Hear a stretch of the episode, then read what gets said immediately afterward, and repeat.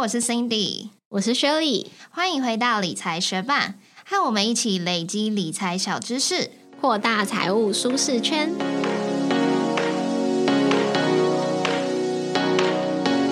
你有汽车、机车的话，就有机会需要每年固定缴交两种费用，分别是使用牌照税以及燃料使用费。那因为牌照税、燃料费它会是每年的固定支出，所以如果你还没有购车的话，也可以先对照这个税额表来了解一下，你养一台新颖的车子每年会需要缴交多少的税金。那我们今天的这一集节目会来分享每年必缴的牌照税有哪一些特殊身份。或者是特别的车种可以去免缴或是减免缴纳金额，也会说明如果逾期缴纳的话该怎么做哦。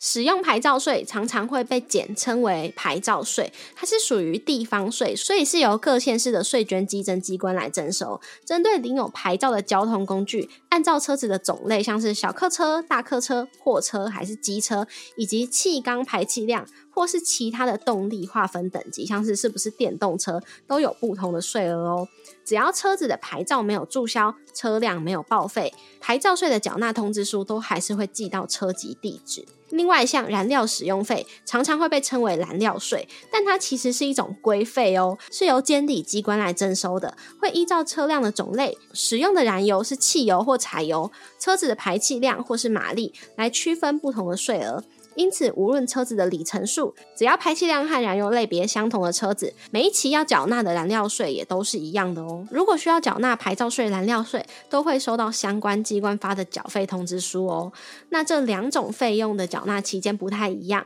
一般来说，牌照税会是每年的四月缴纳，开征的期间会是四月一号到四月三十号，通常会在三月中后收到牌照税的缴费通知书。不过，因为今年的四月三十号是假日，五月一号又是劳动节放假，因此今年牌照税最晚的缴纳日是五月二号哦。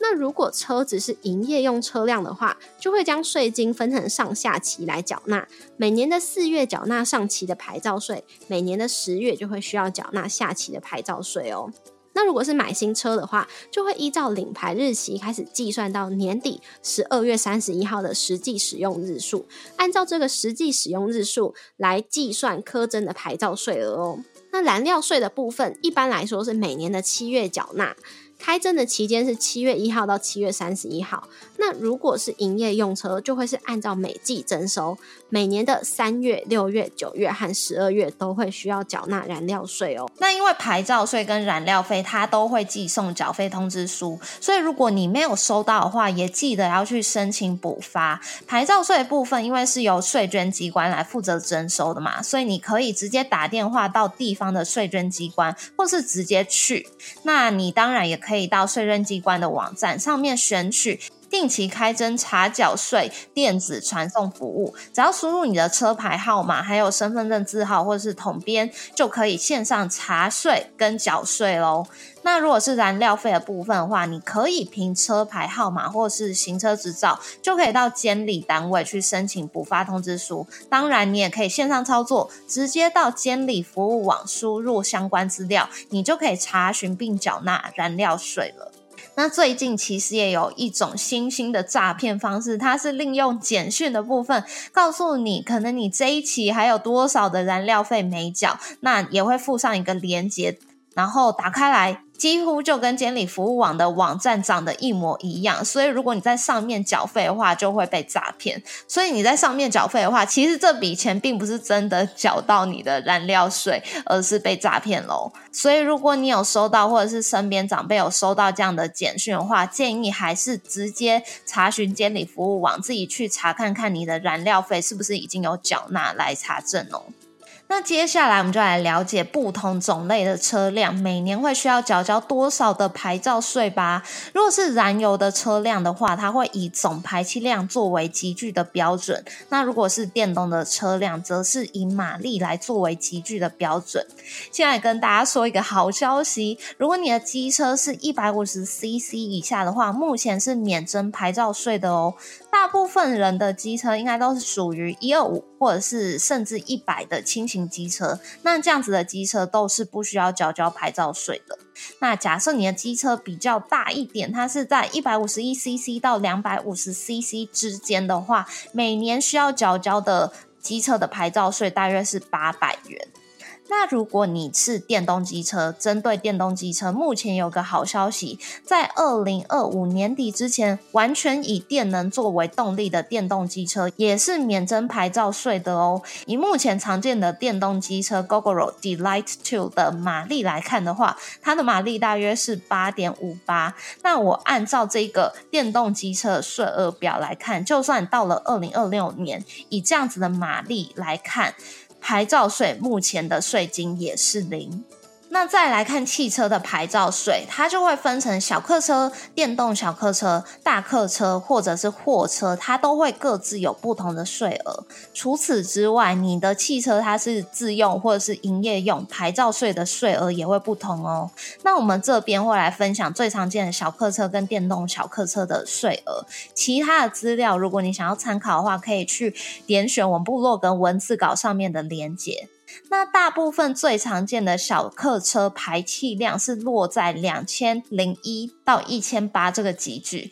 像是我们家的汽车，它是 Honda CRV；Shirley 家的汽车，它是福特的 Kuga，都是在这个区间的。那以自用小客车这样子的区间来说，每年会需要缴纳的牌照税会是七千一百二十元。但如果排气量一样在这个区间，但是是营业用的小客车，每年的牌照税会是三千零六十元哦。那假设你家的车子是完全以电能作为动力的电动小客车，这样子的电动车目前也是免征牌照税的。但虽然现在免征，未来有可能会要课征嘛。如果以 Tesla Model 三的 Long Range 版本来看的话，到时候牌照税算起来，按照它的马力，每年会需要缴纳的牌照税来到两万八千两百二十元哦。那如果是更高级一点，顶规的 Tesla Model 三 Performance 的版本的话，每年牌照税会需要支付到十一万七千元。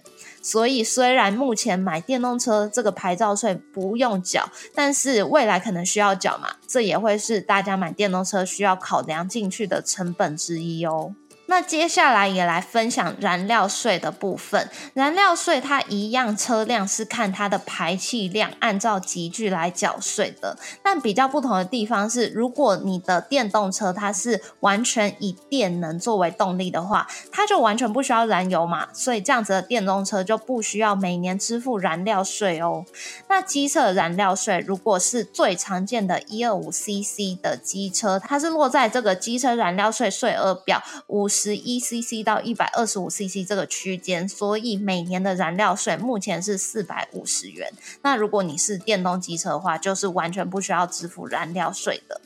那汽车燃料税的部分，刚刚也有说到，最常见的汽车它的排气量大约是落在一千二到一千八之间。那这样子排气量的汽车，它如果是自用的话，又吃汽油的话，它每年的燃料税会是四千八。但如果是吃柴油的话，它每年燃料税大约是两千八百八。那营业用的部分是每季来缴燃料税的嘛？所以如果是营业用的汽车，它排气量是落在一千二到一千八这个区间的话，吃汽油的话，每季会需要缴两千四的燃料税。那如果是吃柴油的话，每季会需要缴一千四百四十的燃料税哦。广告一下，理财学办也有 Instagram 喽，快去 Instagram 搜寻理财学霸，follow 我们，获得更多理财小知识吧。那哪些身份和种类可以免征牌照税呢？如果车辆是守望相助巡守车，或是作为计程车、军队、海关、军事、卫生机关。警备、消防这些单位使用的话，那是可以免征牌照税的哦。那么，一般民众的车辆有机会免征牌照税吗？目前除了电动车免征牌照税以外，常见还有两种身份可以免征牌照税。第一种就是离岛地区领照使用的车辆，车籍是必须涉及在离岛建设条例适用地区，而且车辆是在该地区使用的。但是如果排气量超过两千四百 CC 的话，那就不能免税喽。那另外一种身份就是身心障碍者，如果一般民众持有身心障碍手册，而且是车辆持有者本人的话，就可以免征牌照税。这边是以一台为限。另外，如果车辆不是由领有身心障碍手册的本人持有，而是由配偶或者是同户籍的二等亲亲属持有，不过这个车辆还是供该名的身心障碍者使用，一样是可以免征牌照税的哦。但是这边同样是有排气量不能超过两千 CC 的限制哦。另外，只要符合牌照税免税核定一次之后，就不用再每年申请喽。如果不小心忘记缴纳牌照税、燃料税，可是会被罚钱的哦。牌照税逾期未缴的滞纳金最高会到十五趴。那如果超过三十天仍未缴纳的话，除了加征十趴的滞纳金以外，也会依法移送强制执行。如果逾期未完税，在滞纳期期满后被查获，除了必须补缴税金以外，还需要处以税金一倍以下的罚款哦。但就不用再支付滞纳金了。那燃料费如果逾期未缴的话，也会处以三百元以上三千元以下的罚款哦。因此，收到通知书之后，记得一定要在缴费期间内处理完毕哦。那今年的牌照税到底要怎么缴才可以拿到最多优惠呢？嗯，其实缴税在多数信用卡的规定中都不算是一般消费，所以如果大家是拿平常在使用的一些高回馈的信用卡去缴纳牌照税的话，很可能是拿不到回馈的。这个时候就要特别的看清楚，有些信用卡它会搭配指定的行动支付，在缴牌照税的时候还是可以拿到回馈。或是参加一些针对牌照税缴税特别推出的活来拿优惠，但是因为牌照税大部分人一年就只要缴一次，费用目前大多是落在几百块到几千块之间。如果还需要特别办哪张卡、钻研哪张卡的回馈技巧，就比较累人嘛。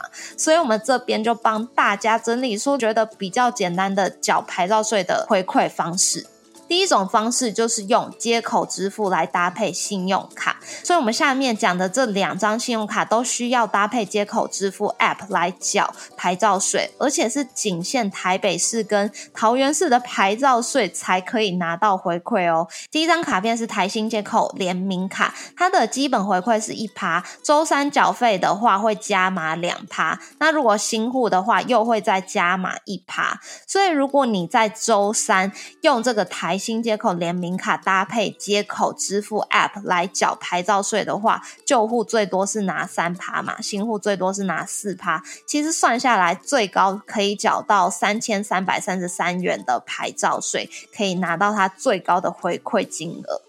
那另外一张卡片是台新玫瑰 Giving 卡，它在周末还有假日的时候都是回馈三趴，每一期的回馈上限是五千元，所以算下来用来缴牌照税的话，最高可以缴到十六万六千六百六十六元的牌照税哦。但是还是再提醒一下大家，刚刚说的这两张卡片都必须要搭配接口支付 App 来去缴牌照税，而且你的牌照税必须是台北市或者是桃园市。的牌照税才可以拿到这个回馈。那第二种我们觉得也比较简单，缴牌照税可以拿到回馈的方式是使用悠游付，但是也要注意它是有限地区的。如果你的牌照税是基隆市、台北市、新北市、桃园市、新竹县、新竹市、苗栗县、台中市、彰化县、云林县、嘉义县、嘉义市、台南市、屏东县跟台东县。这几个县市，你搭配悠游付去缴牌照税，才可以有这个活动的回馈哦。那如果是悠游付针对缴牌照税的这个活动，它必须要缴税累计满三千元，加上五笔的消费，就可以拿到两百元的王品集团好康优惠券。但是这个好康优惠券其实有限量三点五万名，所以它是赠完为止。那如果你是新客的话，也就是说你之前没有悠游付，你在这个活动期间才加入悠游付的话，你会有额外的加码。只要你认缴一笔牌照税，就可以拿到一百元的现金回馈券。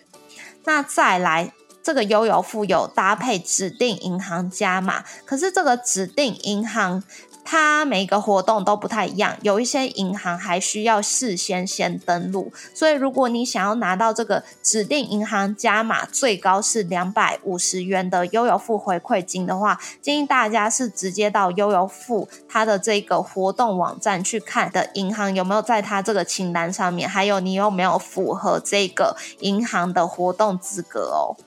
那大家可能也会看到，iCash Pay 也有缴牌照税的一个活动，但是这个活动它是限额三千名，目前也已经额满了，所以我们这边也不详细介绍。如果你有看到这个活动，大家也不用再去研究，因为它也已经额满，所以大家可以参考我们刚刚上面说到的接口支付 App 搭配信用卡或者是悠游付的方式来去缴牌照税，拿到最高回馈哦。那还那最后还有一个台星的 GoGo 黑狗卡，你如果是搭配台星配或是全银配加上这张台星黑狗卡的话，你可以最高拿到三点八趴的回馈，而且这张黑狗卡其实之前。它是有一个五千元的门槛，也就是说，你信用卡每期要达到五千元才会有这样子最高的回馈。那目前这个规则也被拿掉了，所以如果你这一期的账单就刷这张卡只拿来缴牌照税的话，算起来它回馈一个月最高是一千元，牌照税最高可以缴到三万出左右哦。谢谢你在忙碌的生活中愿意拨出时间来和我们一起学习，在这边也再次邀请你，在这边也邀请你在 Apple Podcast 和 Spotify 上面帮我们打星留言，让这个节目被更多人听见。同时，也欢迎你到 Instagram 搜寻理财学伴，找到我们来跟我们聊一聊。如果你也愿意支持我们，继续把理财学伴做得更好，让这个节目被更多人听见，也欢迎你分享理财学伴给身边也想一起学习投资理财的朋友哦。我们的网站上也会有文字版的整理，如果想要收藏或是回顾，都欢迎你上去看看。网址是 moneymate 点 space 斜线牌照税，拼法是 m o n e y m a t e 点 s p a c e 斜线牌照税，也可以从节目的简介中找到网址哦。理财学伴，我们下次见，拜拜。就如果大家还记得的话，之前的某一集闲聊，我有讲到说，就是我苦受找不到我在澳洲某间住宿的那个客服柜台。然后后来我不是求助 Booking.com 的客服嘛？结果那个客服他虽然承诺我说他一定会跟我 update 消息，但是我就再也没听到任何回应哎，所以我就超生气的。可是反正这件事怎么解决？就是我后来重新回顾我在 Booking.com 上面跟这间住宿他传给我的所有资讯，因为我可能有问一些问题，所以他其实在我订房之后有传一则讯息蛮长的给我。然后我后来发现说，哎，原来这上面。有一个电话号码，所以后来我打去这个电话号码都有人接，所以这件事就解决。但是我还是觉得很妙，就是为什么这个住宿集团的总机也会不知道说现在这间住宿真正该联络号码是什么，然后 Booking.com 也不知道。那反正后来我想要拿到什么东西都拿到东西，我就觉得很 OK。然后啊，后来又发生一件事情，就是呢，我原本原定是要三十号的飞机回国，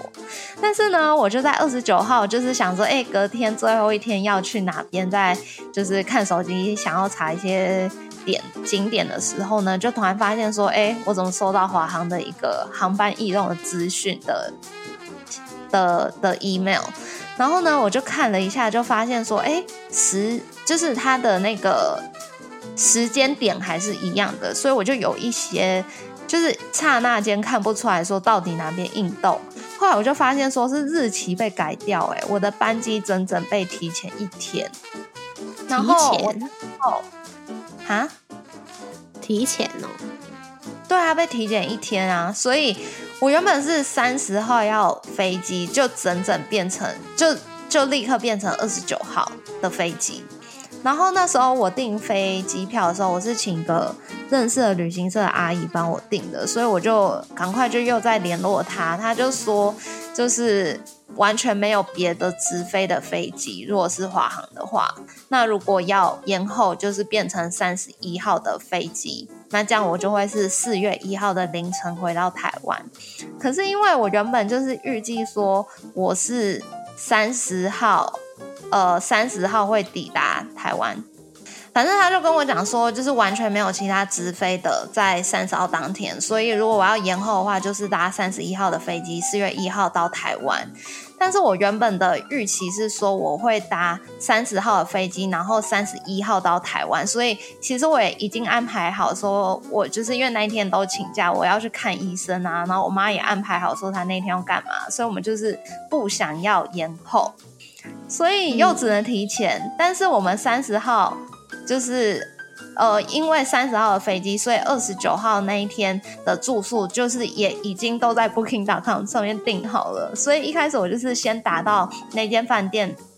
的柜台去问说，这样子的状况可不可以退款？但是想当然尔是不能退款的。所以旅行社的阿姨就跟我讲说，我应该要跟华航，就是拿着我这个。住宿的证明，还有缴费的证明，然后去跟华航申请要他们补偿就对了。但是后来就是我又打到 Booking.com，可是就是那时候讯号很不好，所以我只能跟他讲说，哦，我的班机就是突然被提前啊，干嘛干嘛的。然后解释完之后，我只听到那个人跟我讲说，哦，因为我先前有联络那一间住宿的。柜台，所以他们柜台经理已经有告诉他们这个状况，然后后面叭叭叭的我都已经听不到了。但是我那时候心里就是想说，应该是很难退，所以我把电话挂掉之后，我也没有想说要重打，我就想说算了，反正就是，嗯，就拿那个缴费证明，然后之后跟华航去申请好了。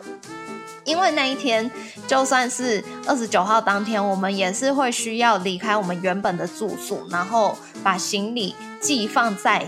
那一天的住宿，然后再去那一天的行程，直到可能下午六点的时候，我们要去机场搭飞机。所以我就想说，好吧，反正就是我们也是会请那一天的住宿要帮我寄行李干嘛的。然后说不定三点之后我们入住之后，还可以就是进去洗个澡，再回来搭呃再出去搭飞机。所以我就想说算了。然后呢，没想到二十九号当天早上，我就跟我妈。拖着行李就是搭计程车到那个饭店了，然后我就把我护照拿出来给那个饭店人员，他又说没有我的订房资讯，我就超傻眼的。但是呢，我就想说，好吧，我打开 Booking.com 一看，发现是说哦，他们人很好，就已经帮我免费取消掉这个订房，所以饭店柜台才会当下找不到我的订房资讯。但这一切就又突然变得很尴尬，因为我。有操作行李的，然后我原本就是想说，反正我都有付钱，他就是还是要帮我寄行李干嘛的，所以就变成是说我得拜托他们帮我寄行李，然后当天又下大雨，所以就是如果他不能寄行李的话，我们又会超级狼狈，然后不知道去哪边放我们的行李。但没想到那间饭店真的超好的，他就还是帮我们寄行李，然后呢。我跟我妈后来就是整天的行程，就是去旁边奥莱逛街买东西，买一些伴手礼，做一些我们原本原定最后一天才要做的事情。然后我们还买了两个登机箱，然后买了一堆伴手礼，还有我们的东西啊，塞到登机箱之后，跟饭店把我们寄的行李拿出来，然后在那边他的大厅在那边瞧行李瞧很久，然后又在那边使用他的厕所干嘛，然后最后又请他饭店人员帮我们叫计程车，就是明明都使用超多服务，最后却没有住住那间饭店，我觉得这个情况还蛮搞笑的。哎，那在澳洲是要给小费的吗？然后在澳洲其实是没有小费文化的，但是他们都还是会问。比如说我们去参加当地的一些一日游，他最后结尾都会跟你讲说：“哦，其实澳洲是没有这个小费文化，给小费会是一件有点奇怪的事情。但是如果你愿意让我们今天下班之后可以去买一杯啤酒或者是喝杯饮料的话，我们也是很乐意拿到小费，类似这样的方式。”然后我去餐厅消费的时候，有时候他们的信用卡机，它第一步也是会问你说你有没有要给小费。然后它会直接有，比如说五趴、十趴、十五趴这种选项，你可以选。当然，你也可以选零趴，就是不要给小费。所以虽然他们没有小费文化，可是有时候还是就是会被问到说要不要给小费这样。嗯，那你跟你妈出去是不是会被她的气场感染，变得很会买啊？因为你感觉以前是走公路路线的。对，所以其实我还，我真的是有被他感染，因为我们去到一间他们的当地算是百货公司吧，叫 My Meyer，然后他现在就是月中在，他有一个 Mid Season 的折扣，然后就是好像三呃就是七折这样子。所以呢，我们就在那个地方就是买了很多衣服，但是其实我那一天就是生理期来，所以我就是没有很想要换衣服。但是我妈就会一直挑说，哎，她觉得这件适合我，或者哪件适合我，我就想说，好吧，她要挑给我就去换，然后就会买。然后我们又有逛到一家叫 T Two 的一个茶具店。它就是有很多很多的茶壶、茶杯，都长得超漂亮的。然后我妈就会说什么，她要买多少，她要买多少。然后我也觉得说很漂亮，想买。可是我觉得，如果是我一个人出游的话，我可能只会买一组。但是我跟她一起，我就变买了那一组之外，我又买了三组的茶杯跟茶盘。所以最后我们在那一间店花了要一万块台。我就觉得超扯，我拿到当下的时候，我就觉得超扯，而且在他帮我们包装当下的时候，我妈就会不断的去看说这间店还有什么新奇的东西，然后她就会问我说那是什么，这个多少钱，然后她又要再把它加到那个柜台上面的时候，就会阻止，嗯。对啊，反正后来就是我们就很感激那间饭店，我就帮他留下五星好评，之后就顺利的搭飞机回到台湾，坐在这边录音喽。欢迎你回来。嗯，好啊，那就先这样。